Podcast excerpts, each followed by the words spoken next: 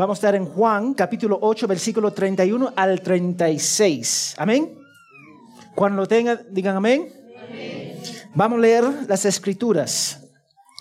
Entonces Jesús decía a los judíos que habían creído en él, si ustedes permanecen en mi palabra, verdaderamente son mis discípulos y conocerán la verdad y la verdad los hará libres. Ellos les contestaron, somos descendientes de Abraham y nunca hemos sido esclavos de nadie. ¿Cómo dice tú, serán libres? Jesús les respondió, en verdad les digo que todo el que comete pecado es esclavo del pecado. Y el esclavo no queda en la casa para siempre, el Hijo sí permanece para siempre. Así que si el Hijo los hace libres, ustedes serán realmente libres. Vamos a orar. Señor, gracias por tu palabra. Gracias por la libertad que tenemos en tu Hijo, Señor. A través del sacrificio, a través de su muerte en la cruz y resurrección. Gracias, Padre, porque en realidad somos libres.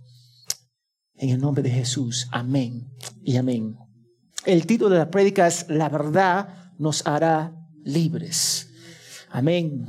Ahora, me gusta mencionar Jerónimo de Praga, que él vivió en 1379 hasta 1416, bajo la persecución de Bohemia en la iglesia por la iglesia católica. Ahora, no sé si ustedes han escuchado este nombre, no San Jerónimo acá en Cusco, sino fue un ser humano, fue un creyente él se declaró abiertamente a favor de Wycliffe y Jan Hus. Si ustedes conocen esos nombres, si no lo conocen, te animo, escríbelo. Wycliffe y Jan Hus para estudiarlo esta noche. Um, él llegó al pueblo que se llama Constanza justo tres meses antes de la muerte de Hus. Entonces, y era apoyador de Hus. Llegó en secreto porque él ya sabía que estaban persiguiendo a Jan Hus. Pero se encontraron, pero se encontraron con los oficiales y los oficiales se dieron cuenta que él estaba presente y intentó escaparse, pero lo agarraron. Él pasó 340 días encarcelado. 340 días sin recibir una justicia. 340 días llevándolo de una prisión a la otra prisión y a veces sin ver luz por semanas. Piensa en eso. Y después de 340 días, declararon, vamos a darle un, un juicio. Este hombre, me imagino, apestaba, su ropa fea, en condición horrible, su pelo largo, pero él se defendió con tal elocuencia, convicción, que pareció derretir el odio de los oficiales. Era un hombre bien educado en las mejores universidades de Europa. Entonces, él habló al final de su discurso con los oficiales, habló a favor de, Juan Hus y de Wycliffe y, las, y apoyó las doctrinas de Wycliffe y se declaró dispuesto, mira cómo terminó, dispuesto a seguirle a la gloriosa tarea de martirio, de morir. Yo estoy dispuesto a morir por mi fe. Este hombre fue encarcelado, pero aún así fue libre. Estaba en cadenas físicas, pero espiritualmente libre. Su cuerpo estaba agotado cada día por negligencia, pero su espíritu cada día estaba renovado. Y después de 40, 340 días en prisión, él estaba con toda energía y todo gozo, gozo, para defender la causa de Cristo a sus captores. ¿Quién era? Los pomposos sacerdotes de la Iglesia Católica. Él era verdaderamente libre porque Cristo lo libró. Y la ironía de todo eso es que los jueces que lo estaban condenando, condenado, si ellos dijeron, Él está mal. Pero en realidad ellos estaban en esclavitud. Y él estaba libre. Porque él era seguidor de Cristo. Y déjeme decirle algo, hermanos. Tú nunca puedes amenazar a un hombre muerto porque ya ha sido muerto a través de Jesucristo cuando fue crucificado. El verdadero creyente gozosamente vive y muere por Cristo. Entonces, cuando ellos amenazaron su vida, él ya estaba muerto y él lo sabía. Hoy nos centraremos en lo que realmente va a librar a un seguidor de Cristo. Porque asumimos que la educación, la libertad económica es nuestra gran esperanza. Y tuve toda la universidad, es prueba. Está llena de estudiantes. Yo quiero mi carrera, quiero tener mi casa, lleno, quiero. Y todo se gira alrededor de, de esas personas, de sí mismo. Pero eso no es nuestra gran salvación. Pensamos que la religión también nos puede salvar o nuestras buenas obras serán suficientes para salvarnos. Pero, ¿qué verdad nos libre? ¿Qué, nos da, ¿Qué verdad va a liberar al creyente? O al incrédulo, mejor dicho. Vamos a ver las palabras de Jesús y si se alinea con nuestras vidas y lo que afirmamos sobre la verdad. Entonces, el primer punto en cual yo quiero destacar es la verdad equivale a la libertad. La verdad equivale a la libertad, versículo 31 al 32. En versículo 31, Jesús se dirige a los judíos que creían en él. Ahora, asumimos que los que eran verdaderos seguidores de Cristo y que se habían sometido a su señorío, pero en realidad eran todo lo opuesto. Seguían siendo hijos del diablo, que reconocían algo de la verdad sobre Jesús, pero no lo suficiente como para moverlos a reconocer su condición espiritual. Al igual que cuando Jesús alimentó los cinco mil hombres, había suficiente evidencia para someterse a Cristo pero ellos solamente seguían a Cristo por el pan físico. Eran las mismas personas que querían hacerlo rey en capítulo 19, pero gritaron crucifícalo en capítulo 19. Las mismas personas. Estamos hablando de las personas sin fe. Y la Biblia nos dice que sin fe es imposible hacer qué? Agradar a Dios. Ellos creían y sin embargo querían matarlo. Mira la contradicción. Yo creo en Jesús. Yo creo. Pero yo lo quiero matar. Estas personas son las más difíciles de evangelizar porque muestran que saben mucho sobre la religión, pero finalmente son hijos del diablo. No creían, permanecían en su ignorancia, eran mundanos y se autojustificaron en sus propios pecados. Ellos vivían semana tras semana en su religión. Y Jesús estaba hablando a una multitud hostil hacia él. Y aún así habló. Entonces Jesús conocía sus corazones y sabía que solo creían algo de él pero no en su totalidad como Dios. Ellos reconocían que era profeta, pero no era Dios. Ellos reconocían que era un hombre dotado, pero finalmente no era Dios. Entonces él sabía que estaba hablando con un pueblo hostil hacia él. Él sabía porque él conoce los corazones de cada persona. Él sabía que solo creían algo de Jesús. Los musulmanes, ¿tú sabes que ellos creen? Ellos creen algo en Jesús. Ellos dicen, es gran profeta y ahí muere. Mira, cada religión piensa algo de Jesús. la pregunta que tenemos que hacer, ¿cuál es tu definición de Jesús? Esa es la pregunta que nosotros no hacemos. Entonces todo el mundo está hablando Jesús, Jesús, Jesús, Jesús, pero ellos definen Jesús diferente que nosotros definimos Jesús y viene, nuestra definición viene acá. Y esto era importante para ellos y para nosotros, porque creer es todo o nada. Yo lo voy a repetir, creer es todo o nada. Cuando alguien dice que cree algo de Jesús, está diciendo que no cree en Jesús. Jesús como el Cristo, el Mesías, para nosotros eso significa fe completamente en Él para la salvación y Señor de nuestras vidas. Eso es lo que significa. Y Él nos da el resultado de creer. Mira lo que dice. Si ustedes permanecen en mi palabra, entonces son verdaderamente qué? Mis discípulos. El resultado de un creyente es permanecer en su palabra. Y déjame decirte algo. A veces ustedes se molestan con mi persona, se molestan con las hermanas maduras o el pastor Eddie porque decimos, así dice la palabra de Dios. ¿Tú sabes por qué nosotros decimos eso? Porque esto acá.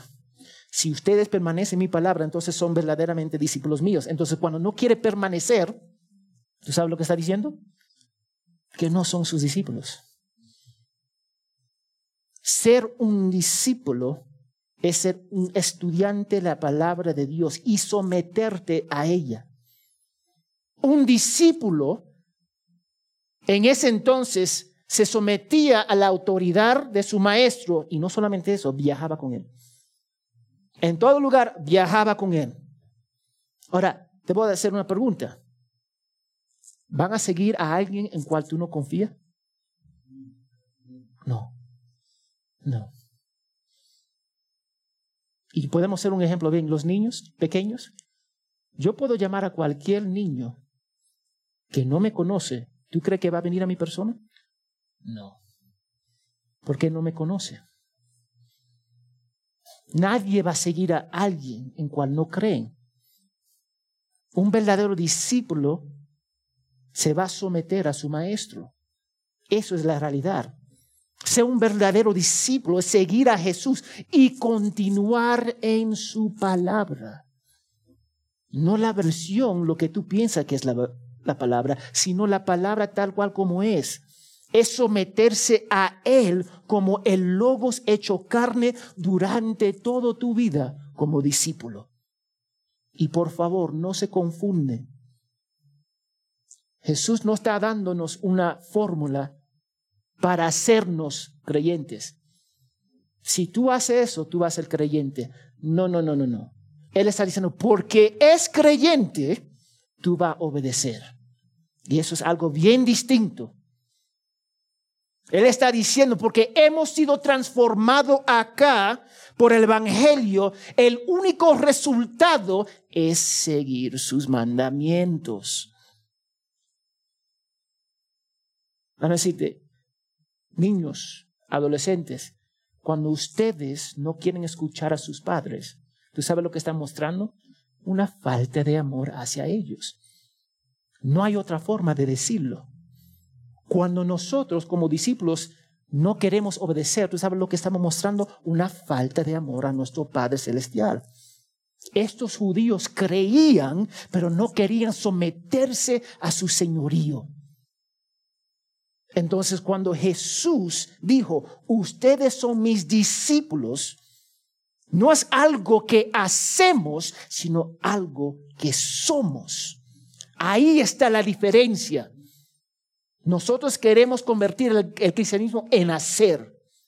Jesús y la palabra de Dios habla de ser. Una transformación de tu corazón. Es ser transformado por el Evangelio, en cual nos convertimos discípulos de Jesús. Y porque somos discípulos, seguimos este libro. Y puede ser que tú no entiendas el libro, y aún así lo vas a seguir. Porque tú conoces a tu Padre. Y las personas que no conocen a su Padre no van a obedecer.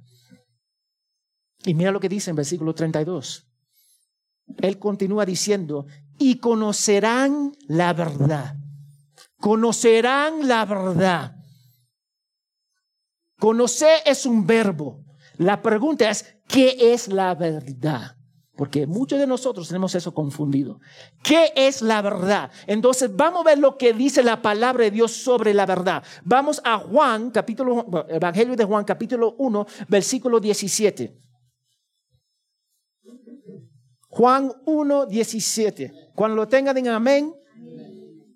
Porque la ley fue dada por medio de Moisés. Amén. Hasta acá, tranquilo. La gracia y la verdad fueron hechas realidad por medio, medio de quién? Jesucristo. Ahí está la verdad. Ok. Vamos a ver un poquito más. Salmo 145, 18. Salmo 145, 18. Acá vamos a usar la, la, Biblia. Te animo a traer su Biblia, por favor.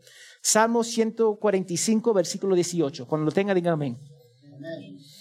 Dice, el Señor está cerca de todos los que invocan de todos los que invocan en qué? En verdad. Ok. Salmos 25, versículo 5. Cuando lo tengan, digan amén. Salmo 25, versículo 5. Guíame en tu verdad y enséñame porque tú eres el Dios de mi salvación. En ti espero todo el día. La verdad, ¿hay verdad en el Antiguo Testamento? Ahora vamos a verlo en el Nuevo Testamento. Hay verdad. Juan 4, 4, el Evangelio de Juan, capítulo 4, versículo 24.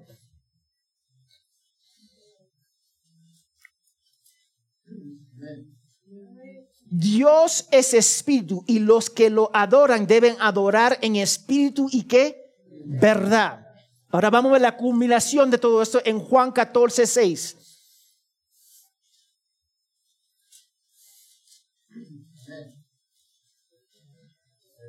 Amén. Lo vimos en el Antiguo Testamento, lo vimos en el Nuevo Testamento, Juan 14, 6. Yo soy el camino, la que, la verdad y la vida.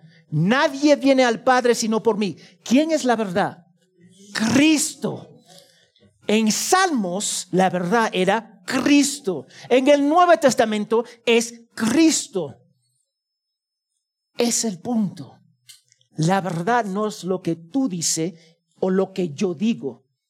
Es lo que Dios dice que es verdad. Eso es verdad. Jesús es la verdad absoluta. ¿Qué significa absoluta? Cerrado, ahí está. No hay otra verdad. La salvación de los judíos dependía que ellos creían en Mesías prometido, la verdad. Entonces, cuando ellos rechazaron a Jesús, estaban rechazando qué? La verdad. Cualquier persona que rechaza a Jesús está rechazando la verdad. Tú no me puedes decir que yo creo en Jesús de mi forma, porque tú estás rechazando la verdad.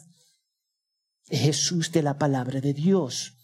Todos los verdaderos discípulos creen y se someten a Jesús como el Salvador del mundo. Ellos creen en la verdad de Jesús tal como se describe en la palabra de Dios.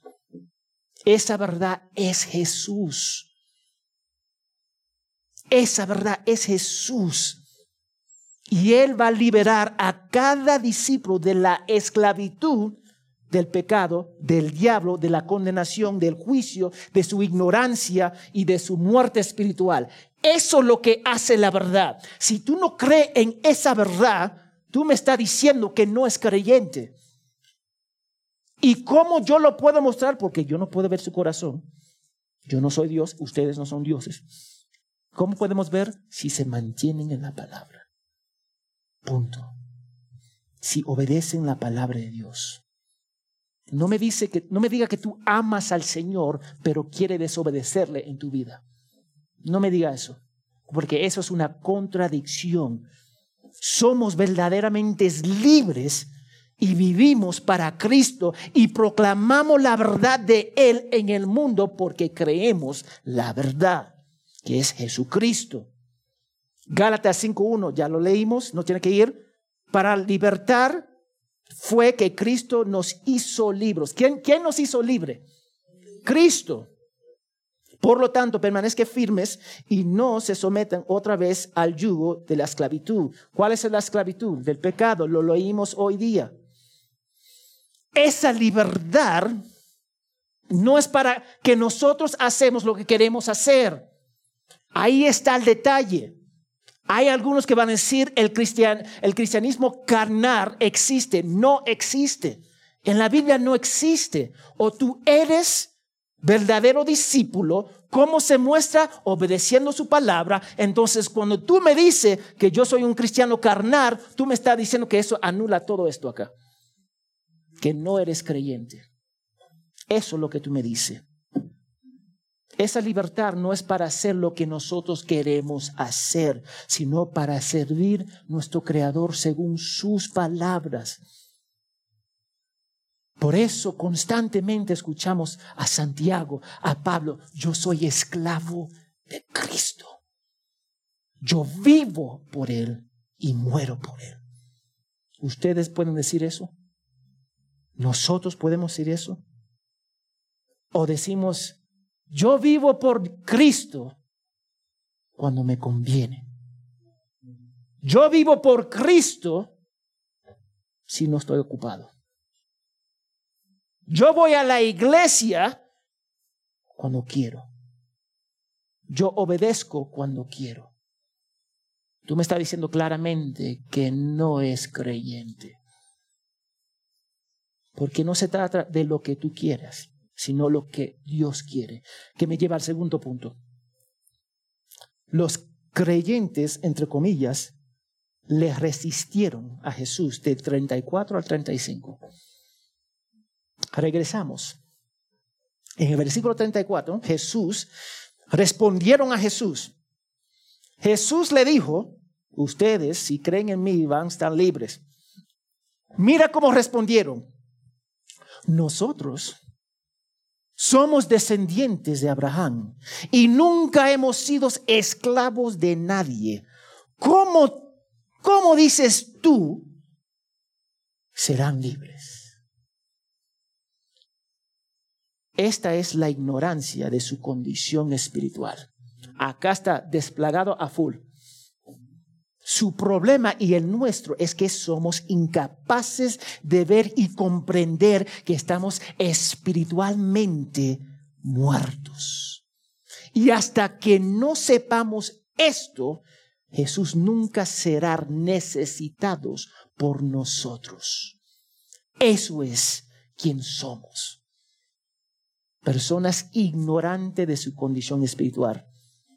Israel necesitaba ser evangelizados. Hoy la iglesia necesita ser qué?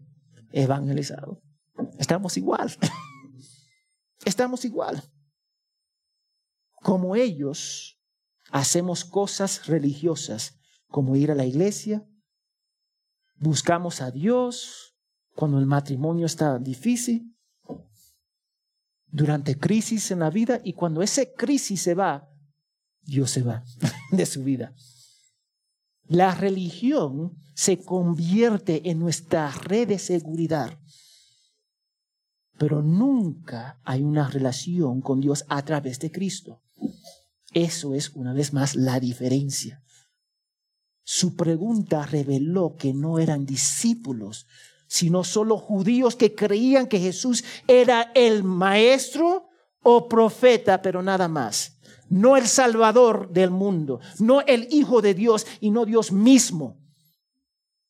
Probaron que ellos seguían perdidos, probaron que ellos eran ignorantes de Dios y de sus cosas. Y quiero que ustedes vean la magnitud de este versículo acá.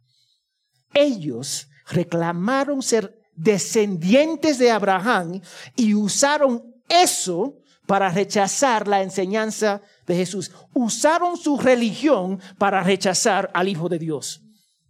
Wow. Y eso es lo que nosotros hacemos.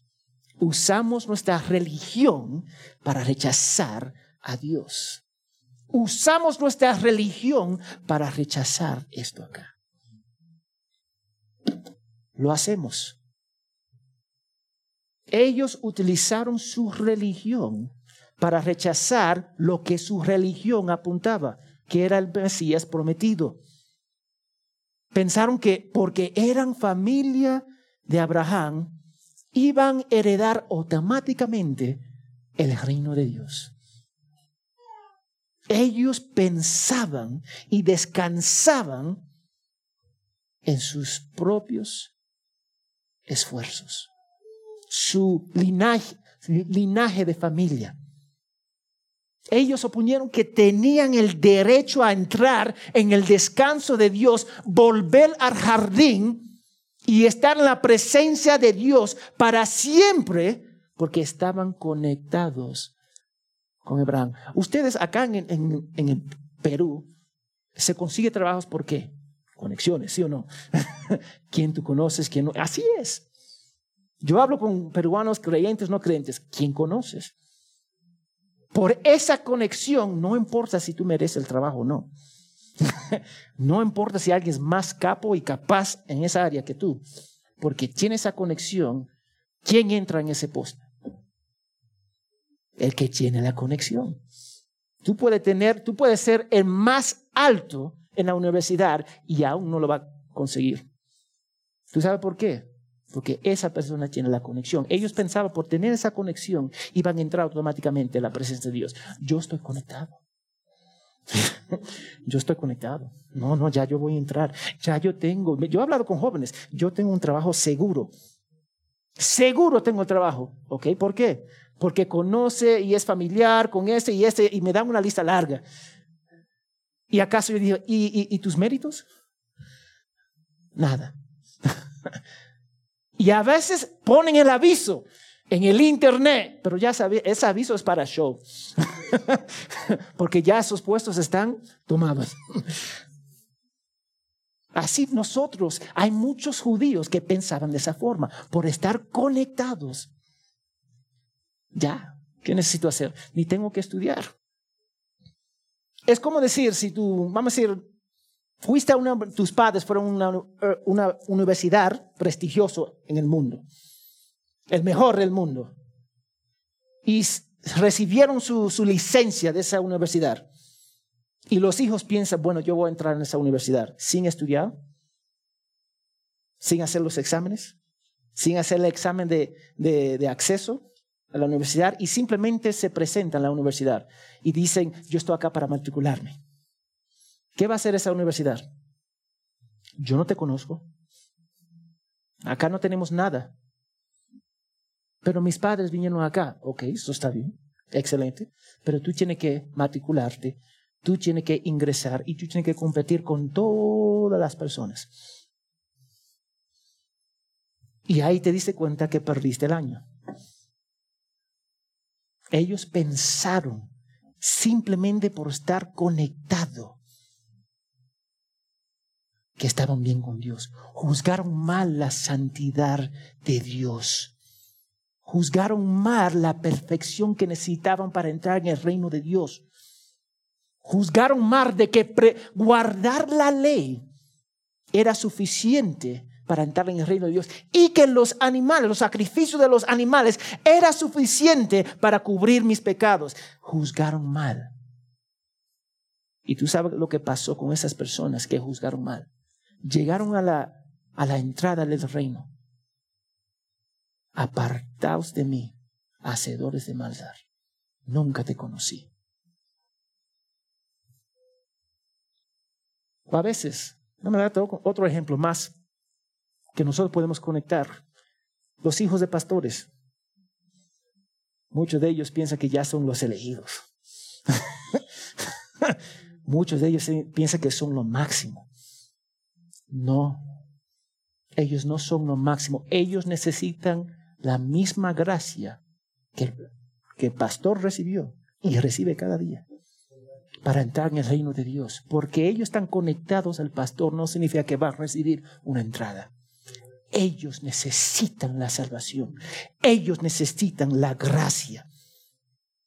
Juan el Bautista les advirtió, les advirtió sobre qué? Sobre creer en su conexión. Vamos a Mateo 3.9.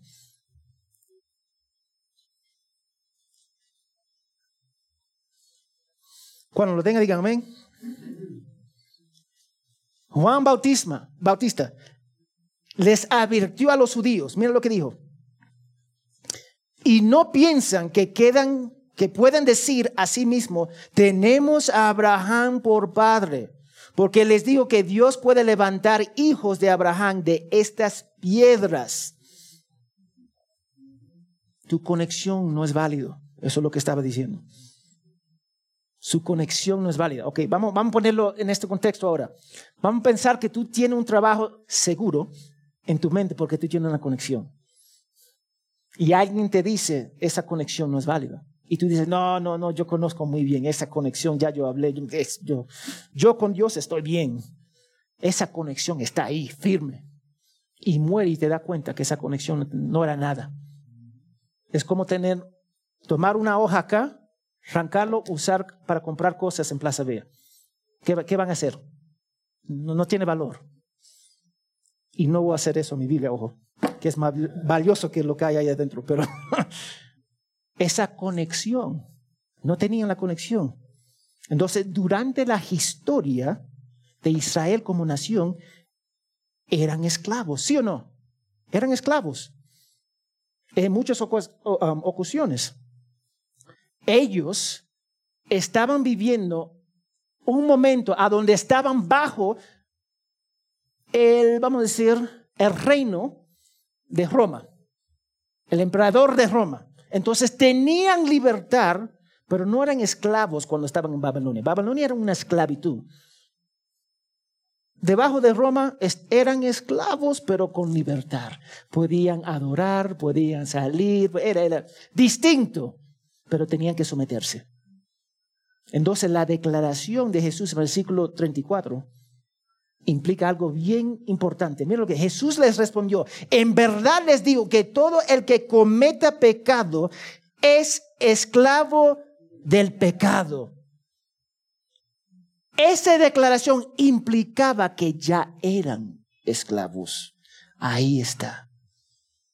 Ya eran esclavos. Y este fue su confusión. Jesús les aclara diciendo, en verdad les digo que todo el que comete pecado es esclavo del pecado. Aunque estaban bajo el dominio romano, no veían su verdadero esclavitud como esclavos. ¿A qué? Al pecado. A ese el punto. Cada persona que nace es esclavo del pecado. Cada persona, desde el niño tan precioso que es un diablito, hasta el adulto más grande, es esclavo al pecado. Nosotros pensamos que somos buenos. Yo escucho tonterías. Si las mujeres en realidad gobiernan todo el mundo, no, no va a haber guerra. Mentira del diablo. Ellos son peores que los hombres. Si los niños gobiernan el mundo, no va a haber guerra. Peor va a ser un desastre. Es va a ser peor de todos nosotros. Los hombres, las mujeres van a ser los niños.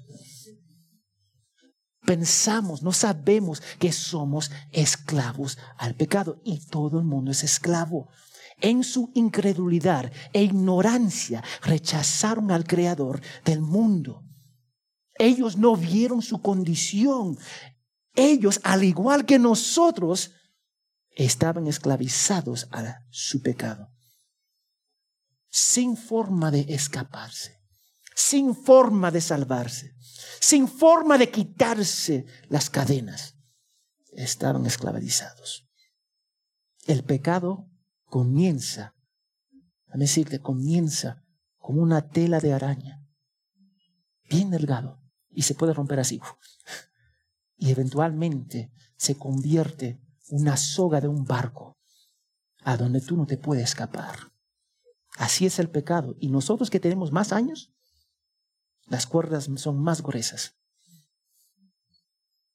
El pecado, no se, ninguno de nosotros podemos escaparnos del pecado. Nos deja totalmente impotente para hacer algo al respecto. ¿Alguna vez se ha encontrado una posición impotente? Piensa, una, una situación a donde tú no podías hacer nada o morir y llevarte por la circunstancia. Porque tú no podías hacer nada. Así es el ser humano, impotente contra el pecado. Todos nosotros estamos sujetos a las cadenas del pecado sin excepción.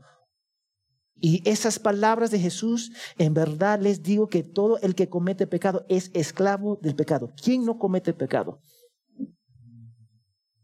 Ahí está. Entonces todos somos esclavos. Que me lleva al último punto. Solo el Hijo puede liberar. Solo el Hijo puede liberar.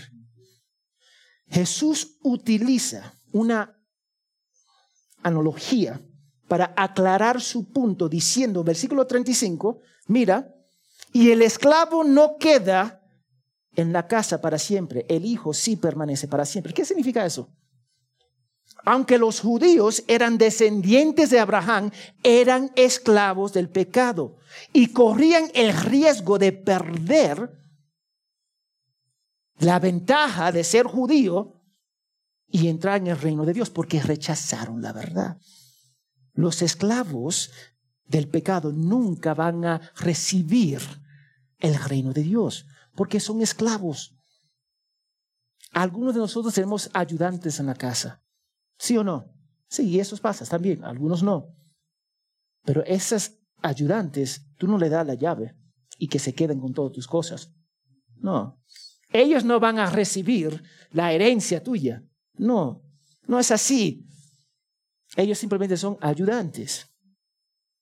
Entonces, él está diciendo eso. Los esclavos jamás van a recibir la casa de Dios.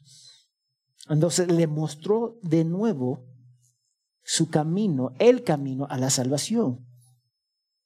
El Hijo permanece y tiene el poder de hacer libres a los esclavos del pecado. Vamos a Hebreos 3.6. Hebreos 3.6. Cuando lo tenga, digan amén.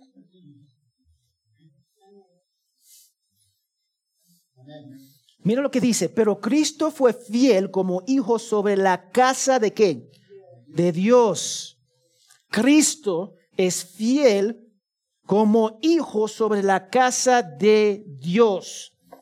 Ok, si ustedes van a vivir en mi casa, yo no estoy en la casa, yo le digo, Miqueas Christian, Eliana no, porque sería un desastre. Miqueas Christian. Viene el hermano Héctor, él va a recibir estos libros. Ellos tienen la autoridad de su padre para darle esos libros. No para darle el carro, ni la moto. la libertad que ellos tienen es para los libros. Nada más y nada menos. Pero como mis representantes, ellos tienen la libertad de decir sí y no. Cristo tiene la libertad para decir sí, tú entra y no, tú no entra y el único requisito es que te sometes a Él. Vamos Romanos 6, 18. Romanos 6, 18. Cuando lo tenga, digan amén.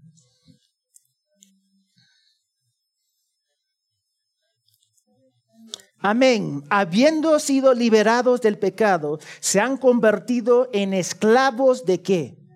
De la justicia. Entonces, antes, como hijos del diablo, éramos esclavos a qué? El pecado. En Cristo somos esclavos a qué? ¿Dejamos de ser esclavos? No. Dejamos esta esclavitud para entrar en esta esclavitud. Entonces no existe un punto medio a donde tú no eres esclavo. Ojo. o eres esclavo del pecado o eres esclavo de Cristo. O eres hijo del diablo o hijo de Dios a través de la fe en Cristo. No se confunden. Porque van a decir, hay personas, yo no soy esclavo, yo, yo soy lo máximo. Yo, yo no soy esclavo. Sí, tú eres esclavo. La pregunta, ¿esclavo de qué? ¿O de Cristo o del diablo? Y ahí está. Ellos son, los que son discípulos, son libres. ¿Libres de qué? De juicio divino. Libres del infierno libres del poder de la muerte, libres para adorar a Dios en espíritu y verdad, libres para ser hijos de Dios y parte de su familia. Somos libres en Cristo. Y los que están debajo del pecado son esclavos al pecado. Así que en versículo 36, él va a reafirmar lo que dijo en versículo 35. Vamos a regresar. 8:36. Así que si el Hijo los hace libres, ustedes serán realmente libres. ¿Quién te puede ser libre? Cristo. Cristo, nadie más. No podemos liberarnos a nosotros mismos. Cristo tiene la capacidad y el poder para hacernos libres. Ellos eran esclavos del pecado, amaban a su amo, a Satanás, y no estaban dispuestos a abandonar a su esclavitud. ¿Algunas veces quiere ayudar a alguien que no se quiere ayudar? ¿Han luchado con personas así? Tú quieres todo lo posible para ayudar. Mira, si hace eso, toma mi consejo, mi hijo, mi hija. Y finalmente hacen lo que quieren hacer. La persona que no quiere salir de su esclavitud no va a salir de su esclavitud. Porque aman a su amo. O tú amas a Satanás o tú amas a Dios en Cristo. Ellos apelaron a Abraham pero Abraham apuntaba a Jesucristo. Entonces apelaron a Abraham, rechazaron a Cristo, significa que rechazaron a Abraham y rechazaron a Dios. Ellos mismos se condenaron. Entonces, ¿qué significa todo esto acá? Dame darte. Nosotros empezamos con el ejemplo de um, Jerónimo al inicio. Él fue condenado. Colocaron un gorro tipo gorro sobre su cabeza. Y puso esto.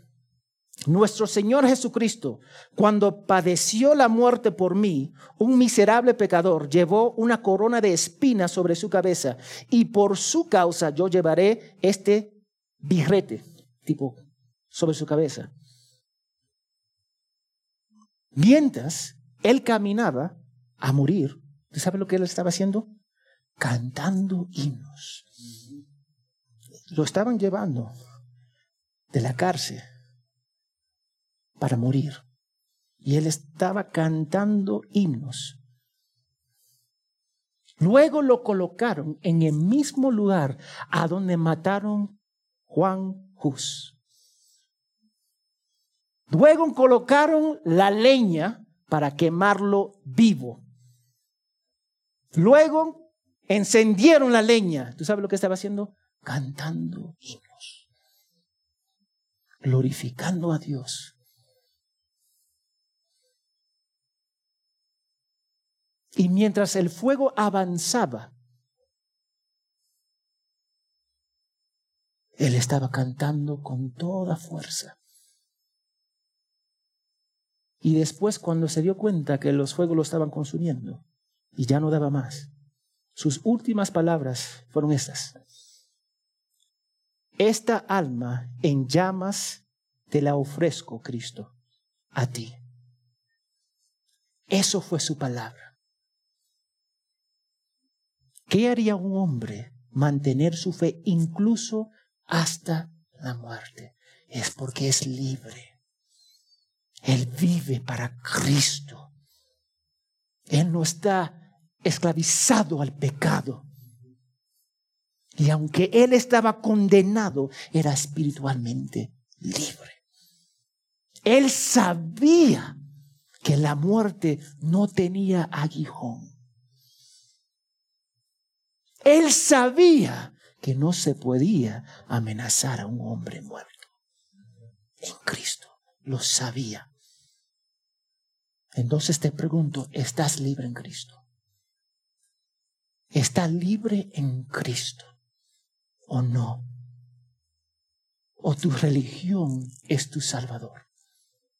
Los judíos eran ignorantes de su condición espiritual y por eso rechazaron a Cristo. Y por favor escúchame, toda persona nace enemiga de Dios, esclava del pecado, muerte espiritual, toda persona. ¿Y cuál es la paga del pecado? La muerte.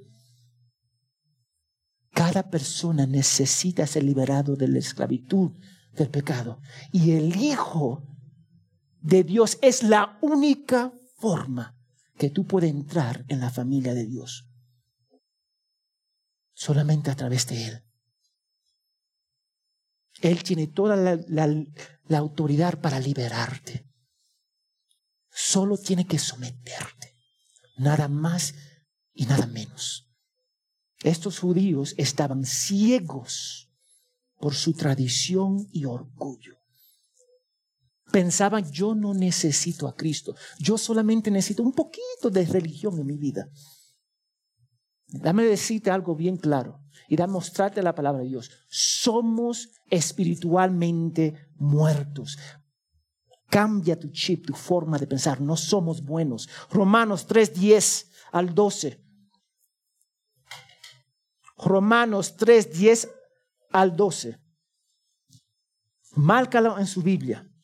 Y esto está, eso está destacando lo que se dice en Salmos. No hay justo ni aún uno, no hay quien entiende, no hay quien busca a Dios. Todos se han desviado, aún se hicieron inútiles. No hay quien haga lo bueno, no hay ni siquiera uno. Romanos 5:12. Romanos 5:12. Por tanto, tal como el pecado entró en el mundo por medio de un hombre y por medio del pecado la muerte, así también la muerte se extendió a todos los hombres porque todos pecaron. Cuando Adán pecó, hizo un depósito. Y cada persona que nace en este mundo recibe ese depósito. El depósito del pecado. Automáticamente. Si yo hago un depósito en una cuenta, en algunos minutos, si está acá en el Perú, dentro del país, lo va a ver. En minutos a veces, una hora máximo. Pero tú vas a ver en tu cuenta que hay un depósito. Ahí está. Hay un crédito. Adán depositó a cada nuestras cuentas el pecado. Entonces, el bebé que nace el día uno, en la concepción, ahí está el pecado. Segunda Corintios 1.9. Segunda Corintios 1.9. 1.9, disculpa, estamos terminando. Dice la palabra de Dios. De hecho, dentro de nosotros mismos ya teníamos la sentencia de qué? De muerte, a fin de que no confiaremos en nosotros mismos, sino en Dios que disculpa, resucita a los muertos. Hermanos, no somos buenos. Acá está el detalle, no somos buenos. Yo no soy muerto 99.9%. Estamos muertos 100%. Somos incapaces de salvarnos a nosotros mismos. La religión, la familia, tu descendencia, eso no importa. Tu educación no importa. Es más, esas cosas solamente te, te hunden más. Tú necesitas a Cristo. Él es la esperanza. Cree en Él. Como Jerónimo. Él se fue. Él se fue a la muerte porque era libre. Porque vivir es Cristo y morir es qué? Ganancia. Tú no puedes matar una persona que ya murió por Cristo. Si ustedes quieren libertar, solamente se puede conseguir en Cristo, en nada más. Ya me deciste, no el Cristo de tu mente, el Cristo de la Biblia. Vamos a orar. Señor, gracias por tu fidelidad y gracias, Señor, por el amor que tú tienes por nosotros somos libres realmente en Cristo, porque Él es la verdad absoluta. Ayúdanos para vivir esa verdad y, Señor, si nosotros en realidad somos sus hijos, vamos a permanecer en tu palabra. Guíenos, Padre, que va a ser la muestra clara que somos tus hijos. Te pedimos todo esto en el nombre de Jesús. Amén y amén.